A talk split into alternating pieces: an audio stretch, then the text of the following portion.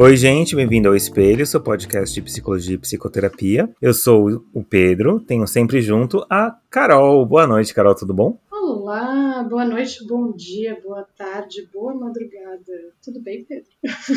Tranquilo. Eu sempre vou falar boa noite quando eu gravo de noite e sempre vou falar bom dia quando eu gravo de dia, porque é assim que eu rolo e vocês que esse se é o virem. seu, esse é o seu jeitinho. Esse é o meu jeitinho, não existe homem pra mim no Brasil. Boa noite, professor. Boa noite, Arthur. Tudo tranquilo contigo? Tudo bem, boa noite, gente, ou bom dia também. Né? Hoje eu queria falar uma coisa que a gente talvez tenha postergado um pouquinho para falar. Talvez a gente já tenha falado muito sobre assuntos paralelos, mas dificilmente a gente chegou a falar com tanta ênfase. Mas a pergunta que todo mundo se faz hoje em dia é: afinal de contas, a Carol com não, afinal de contas, o que é saúde mental? Vale tudo para eu manter a minha saúde mental? Como é que eu deixo a minha saúde mental mais saudável? Tempos pandêmicos, não só tempos pandêmicos, mas já faz um tempo que eu tenho visto no Twitter, tenho ouvido, tenho visto nas redes que as pessoas estão em polvo rosas para guardar, salvar, proteger sua saúde mental e fazem das coisas mais estranhas para poupar o meu francês aqui.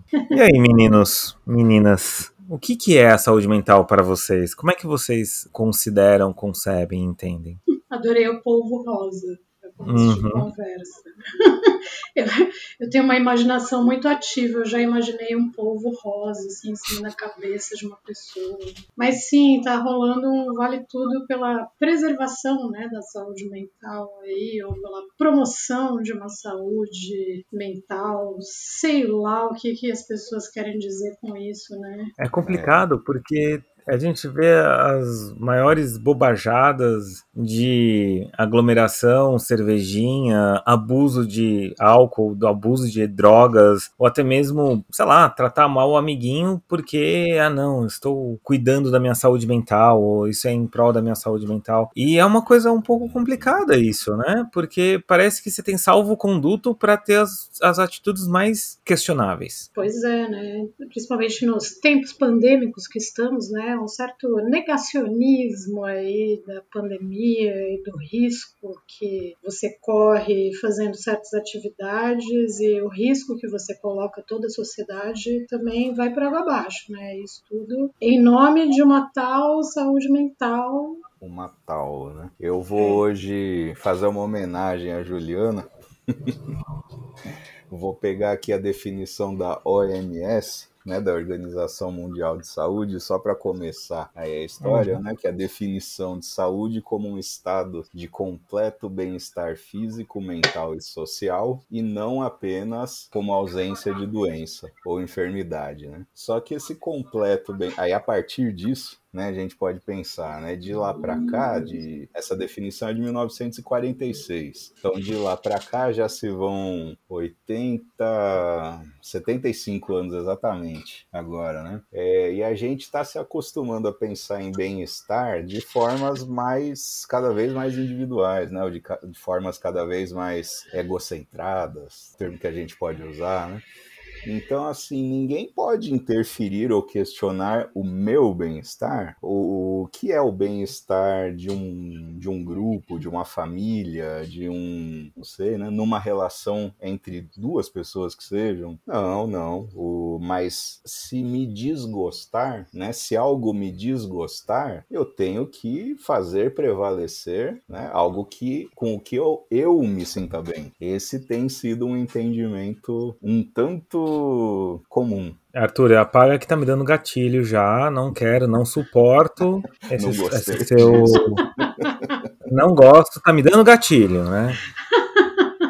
E eu acho que é um pouco isso, né? Não só uma questão egocêntrica de que o meu bem-estar, e a gente vai ter que falar um pouquinho sobre, afinal de contas, o que, que é esse tal desse bem-estar, mas ele prevalece sobre o bem-estar do amiguinho, né? O bem-estar sobre do alheio. Uma frase que eu adoro desconstruir ou até mesmo obliterar e jogar no lixo na minha, no meu processo terapêutico com os meus pacientes, até mesmo no meu próprio, é que a minha liberdade termina onde começa a sua. Como se liberdade fosse uma coisa estanque, como se liberdade fosse uma coisa rígida. E é um pouco complicado, né? Porque não é não é bem por aí. E a busca por esse bem-estar, a busca por essa saúde mental, acaba tropeçando, acaba sendo construída em cima de um convívio de grupo também. Eu acho que a gente começa a pensar que talvez esse tal desse bem-estar é uma construção entre o que eu acho e o que, que as pessoas à minha volta acham. Porque, afinal de contas, eu levar uma picadinha e tomar a minha vacina dói em mim. E se alguma coisa dói, eu não quero. Se alguma coisa dói, prejudica o meu bem-estar. Então eu não vou querer prejudicar o meu bem-estar. Mas afinal de contas, a vacina também eu vou ajudar o amiguinho, por exemplo. Não é verdade, esperar Carol? Esperar também dói, né? Ou esperar também é, é incômodo, é desconfortável. Né? A aflição que eu tenho por ainda não receber a vacina, a aflição que eu tenho por acontecer alguma coisa e eu tenho que esperar alguma coisa, eu não posso furar fila, eu não posso me aglomerar, eu tô simplesmente eu não posso responder tudo que eu penso, falar tudo que eu falo, porque eu posso realmente machucar outra pessoa, né? Sim, eu então... vejo muito essa coisa do imediatismo, do... tudo é imediato. Eu acho que a nossa sociedade ultimamente está muito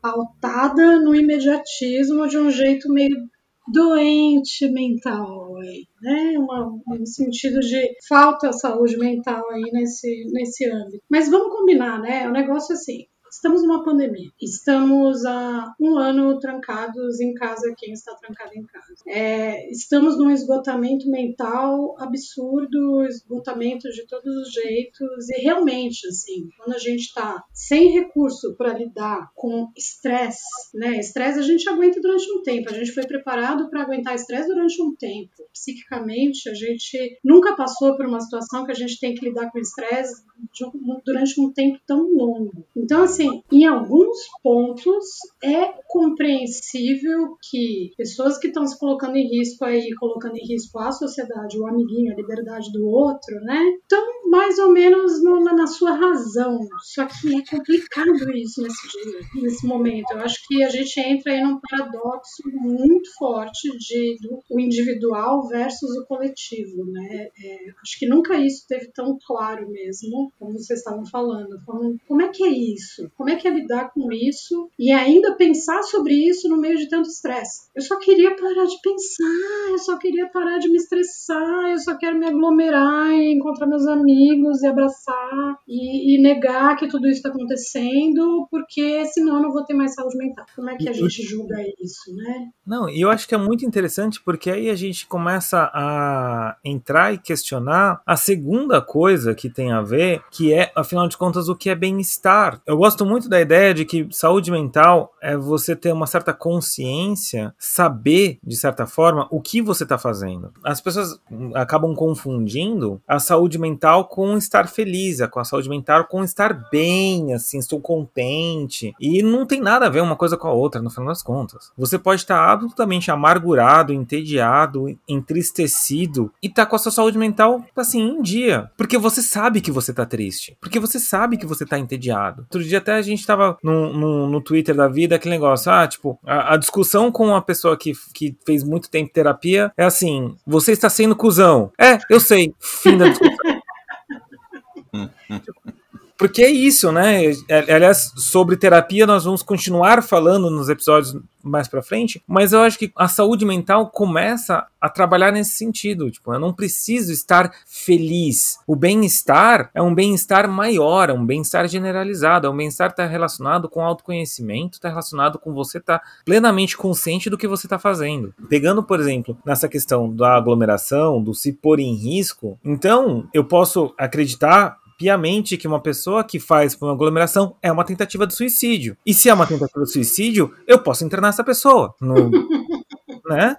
Não fala isso muito alto aí, não. Não, ok, mas eu tô indo, eu tô indo pro extremo. Eu tô pegando a ideia de que eu estou me aglomerando para salvar a minha saúde mental e tô olhando para essa pessoa e falo assim: você não está saudável mentalmente indo não, se aglomerar. Digo é mais, suicídio e homicídio, né? Porque eu estou indo me contaminar e contaminar todo mundo que eu encontrar pelo caminho até eu descobrir que eu tô com esse troço. Né? Exato. Então, assim, eu posso pensar que uma pessoa que está tentando suicídio e o homicídio está saudável mentalmente. Isso que eu acho muito engraçado, porque, ok, eu tô fazendo uma. tô forçando a barra aqui, eu tô fazendo. tô torcendo. Um que, é, que, é, brincadeira, que você tá extremando aí um pouco. Eu tô extremando, tô extremando uma situação, mas só que é uma situação que eu tô simplesmente pegando o argumento de uma pessoa e jogando contra ela mesma. Uma coisa é você ir lá, eu vou sair de casa para tomar uma vacina, ah, não sei o quê. Qual que é o limite do meu bem-estar, né? Você ir para uma festa com centenas de pessoas, você será que você tem noção do que você está fazendo? E se você não tem noção do que você está fazendo, psiquiatricamente você até pode ser, ser um problema. Sem aí crítica. sem, Sem crítica. crítica. Sem crítica, não defendo, absolutamente não defendo a internação compulsória, nem nada, por favor. Mas a saúde mental não pode ser utilizada como salvo-conduto para você tentar uma certa felicidade que vai causar uma infelicidade para você. Não pode ser o salvo-conduto para você ter comportamentos que você não sabe que você tá tendo. Eu sou grosseiro, eu sou violento, eu sou de alguma certa forma abusivo com uma pessoa e depois eu falo: "Ah, eu estava surtado". Tudo bem, então vou te tratar como uma pessoa surtada? Você então você está doente, você vamos lá ir para o psiquiatra, vamos para um CAPS, vamos é isso que você quer ou você simplesmente está usando esse argumento que é bastante prejudicial às pessoas que realmente estão surtadas? Sim. Eu acho que aí a gente cai naquela questão que a gente já trouxe em vários episódios e que, abrindo um pouco para os ouvintes aqui, é uma eterna discussão entre nós sobre diagnósticos. Ah, eu sou bipolar, eu posso fazer isso porque eu sou bipolar. Ou eu sou borderline, eu posso fazer isso porque eu sou borderline. Entra mais ou menos nessa questão de ter esse salvo-conduto, de ter essa dispensa de ser meio café com leite. Então, tipo, eu estou sofrendo muito na pandemia, eu preciso sair com os meus amigos. Cara, é, é, é, é como assim? Assim? É, existem. Ou então horóscopo, né? Os signos. Né? Eu sou Adoro. um sagitário. Imagina, eu sou sagitariana, eu teria todas as desculpas do mundo para sair numa festa agora. Porque eu sou sagitariana, eu não posso ficar trancada dentro de casa. É a mesma coisa, né? É uma, é uma perfumaria aí que você inventa um nome e fala: pronto, agora eu achei a minha desculpa perfeita. Saúde mental agora legal, saúde mental, eu posso tratar mal meu amiguinho, eu posso tratar mal, né? Pegando aí o exemplo, vamos pegar BBB, né? Vocês dois não assistem BBB, mas né, eu assisto e, e teve toda aquela questão da Carol Conká, excluindo Lucas e tal, por questões de saúde mental, porque ele estava descontrolado e porque eu não sou obrigada a aguentar, porque eu tenho problemas com a minha animosidade. Foi isso que ela disse. Exato. Sabe que Eu tenho problemas com a minha episódio- animosidade. esses episódios de Big Brother e Carol Conká, como a gente, eu e o Pedro, eu sei que nós somos telespectadores do Twitter, né? Então a gente acaba sabendo de alguma forma. Vocês são telespectadores dos telespectadores. Nós somos inteiros. Agora, é- essa frase que você usou me lembrou um caso, eu acho mais escabroso, né? De um psicólogo que eu já ouvi falar em outra época, em outro lugar da, do mapa, falando, não, porque a paciente começou a, a se encolher no canto, fazer voz infantilizada. Eu falei pra ela, aí eu falei mais firme com ela e saí da sala pra tomar uma água, porque eu não tô lá pra bater palma pra louco. Meu Deus! Oi? Você vai fazer um exposed do coleguinha aqui agora? Não, porque não é de hoje em dia. Isso, Claro. né? Isso é uma situação vivida daquelas que marcaram, produziram marcas, cicatrizes até, né? Na nossa atuação. Mas não é nada Aham. próximo. E em nome de quê? né? Eu não sou obrigado a aguentar, né? Mas é, nem no trabalho, né? Nem em lugar nenhum, nem na relação com o outro, eu não sou obrigado a escutar, eu não sou obrigado a... Aí a gente... lê- Agora eu lembrei, né? O trabalho clínico, terapêutico, psicoterápico começa com o Freud sendo diferente disso, né? Sendo o único no meio dele diferente disso. Falando, não, mas tem que ouvir, isso importa. Alguma dá- coisa,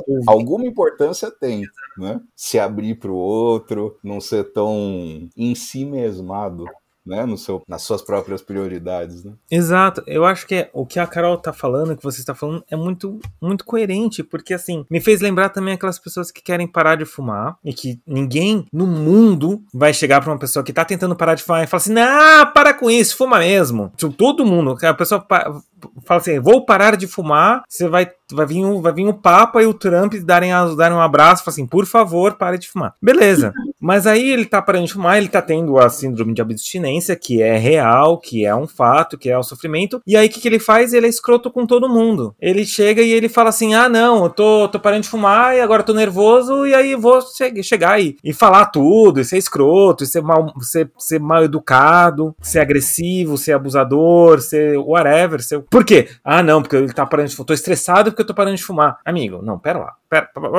Aí eu vou lembrar, sua mãe não te deu educação, seu pai não te deu educação, ou sei lá, sabe? Porque é isso, não adianta, não adianta porque você está passando por um, um problema ruim que você tem absolutamente salvo conduto para fazer o que você quiser. Muitas vezes, inclusive, pessoas que estão com algum tipo de transtorno, pessoas que estão com depressão, pessoas que estão com hipomania, pessoas que estão com borderline e falam assim: ah, não, você tem que me perdoar que eu tenho borderline. Ok, eu tenho que te compreender, eu tenho que te entender, eu tenho que, né, de uma certa forma, passar pano, mas você também precisa estar ciente e estar conhecendo aquilo que você fez enquanto você estava em algum tipo de surto. Isso faz parte do processo terapêutico, né? É isso. A diferença entre um borderline que está num processo terapêutico, por exemplo, uma pessoa que tem borderline que nunca foi atrás de entender isso, que só recebeu aquele diagnóstico do psiquiatra e foi embora com os remédios, é exatamente isso, é se responsabilizar esse, e tomar consciência de que ela machuca outras pessoas de, e que ela não deveria fazer isso, que ela precisa rever vários pontos. Exato. Né? A diferença entre responsabilizar e culpabilizar. Exato. E essas coisas caminham num, numa área cinza, numa, numa linha muito tênue. E a gente precisa começar a entender que não, você não vai fazer tudo em prol da sua saúde mental, você não vai se colocar em risco em prol da sua saúde mental. Não adianta você falar para mim que você fuma umzinho porque é a sua saúde mental. Velhão, você quer fumar sua maconha, você quer usar essa droga? Você fala assim, vou usar minha droga. Mas não usa a saúde mental como coringa para qualquer coisa, para ter atitudes que não são normalizadas ou atitudes que, não, que você não aceita para si mesmo. Muitas vezes, né? Então Aí... eu vou fazer aquele negócio que não é bem aceitável, que eu não tô lá muito confortável, mas eu vou falar que é para em prol da minha saúde mental. Pronto, acabou sem culpa. Oh, vamos, quem, quem vai ir contra a minha saúde? Eu acho perfeito o seu raciocínio, eu concordo plenamente, mas vou fazer uma ressalva com a maconha, porque a maconha tem seus efeitos terapêuticos também, de acalmar, de ser ansiolítico, de. Bom, nem vou entrar nesse mérito. Um dia a gente grava um episódio Não, só sobre maconha. A gente, a gente já falou, a gente trouxe o seu, o seu colega, e cara, e beleza, só que assim, quantas pessoas realmente têm essa consciência? Quantas pessoas realmente que usam todo dia e falam que. Ah, não, isso aqui, não sei o quê, óleo de CBD, tudo mais. Beleza, eu acho que a menor parte. Eu, é claro que eu tô fazendo um exagero, eu tô fazendo uhum. uma coisa e toda. É, tá e, exagerada hoje. Exato. Mas assim.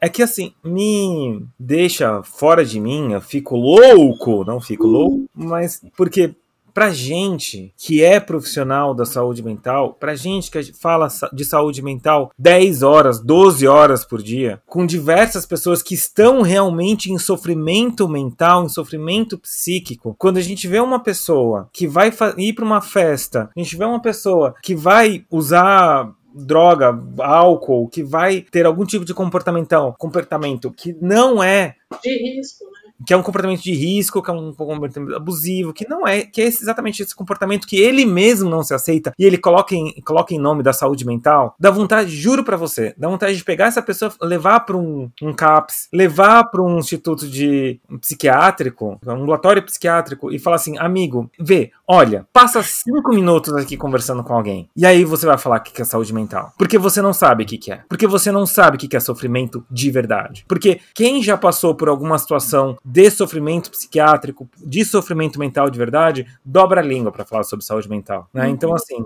desculpe-me se estou um pouco exagerado, se estou um pouco bravo, se estou um pouco fulo da vida, mas é porque não dá. Não dá, não dá para você fazer isso, né? Outro dia, uma amiga minha me passou um negócio que era um TikTok, que era assim: ah, se você ouve tal coisa, você tem ansiedade, se você não ouve, você é neuroatípico. E eu fiquei tipo, oi? Que, que, que neurotípico? Desculpa, neurotípico. O que, que neurotípico e ansiedade tem a ver? E ela falou assim: ah, como os jovens estão se autodiagnosticando no TikTok. a única coisa que eu pensei foi: beleza, eu vou ter trabalho pro resto da vida. E se eu tiver um filho, ele for psicólogo, ele vai ter trabalho mais ainda. Sim. Porque é isso, né? Então, a nossa profissão, o nosso trabalho fico, ficou popularizado e, pô, muito legal. Façam terapia, indiquem terapia. Nós vamos falar mais sobre por que fazer terapia. Mas calma, hum, devagar. Não é porque, sabe, saúde mental não é salvo-conduto pra você fazer cagada, amigo. É, Né? o que eu estou entendendo aqui, vocês estão falando então que saúde mental também englobaria o- a vida em comunidade, a vida em sociedade também. Ter uma boa saúde mental implicaria em se preocupar com, com o todo também? O que, que vocês acham? Com certeza. Com certeza. né? Absolutamente, assim, eu sofrer, inclusive, é uma coisa. Estar triste, estar angustiado, estar entediado, estar entediado em casa é, um, é é uma coisa boa para a saúde mental, faz parte do estar bem. Então eu acho que assim, você guardar a quarentena, inclusive, é uma coisa que vai fazer bem para sua saúde mental, porque você está fazendo em prol, você tá fazendo algo saudável em prol de toda a sociedade que você convive. Que, você acha, Arthur? É, e tem uma coisa também, né? Seja com pouca gente, com muita gente, com a família mais próxima, com a comunidade mais expandida, com mais eh, frustrações, com mais necessidade de tolerar, de superar, do que for. Claro que cada um de nós tem lá suas facilidades maiores com alguns assuntos e não com outros. A gente tem mais facilidade com o jeito de alguns companheiros e não tanto com outros jeitos. Enfim, né, tem aquelas formas é, nas quais a gente é mais hábil, né, talvez, e, e outras, é, outros temas, outras, outros acontecimentos dessa vida comunitária a gente não é tão pronto assim, né? E aí a saúde tem a ver também com isso, né? Claro que não é uma exigência, não é dizer, é, não é como quem diria é, seja saudável, dê conta disso, seja resiliente, é, esqueça, afogue isso, supere. Não é uma, não pode ser uma exigência, né? Mas claro que a gente vai alcançando uma condição mais sadia na medida em que algumas dessas coisas a gente consegue dar conta. Então a gente pode escolher. Né? Uhum. Algumas coisas, é, vamos pegar assim, alguém que tem um- uma questão ligada à sexualidade tem menos maleabilidade com isso, né? Uma pessoa que tem uma questão focada no trabalho, ou no dinheiro, ou na condição material, talvez ela tenha menos maleabilidade em relação a isso. Então, essa questão da maleabilidade também não pode ser uma forçação de barra do tipo seja resiliente, mas é algo que é, é um bom trabalho pra gente, é um bom exercício pra gente. Ou pelo menos se perceber em quais questões isso me atinge, ou quais questões me atingem, por que me atinge. Acho que é um bom começo para a gente buscar as práticas mais saudáveis, né? Sim, Eu- mais consciência, né? Eu acho que mais consciência de si e do todo. Eu acho que isso é saúde mental. Não é mais consciência só dos meus incômodos e de como eu vou lidar com os meus incômodos, mas é mais consciência de como eu vou lidar com os meus incômodos, com os vínculos que eu tenho, com a soci- na sociedade que eu vivo. Acho que é meio por aí. Ser saudável é ter incômodos. Uh! Com isso, eu gostaria de agradecer mais uma vez a presença do nosso amigo professor Arthur Chagas, o arroba Fenda do Sentido.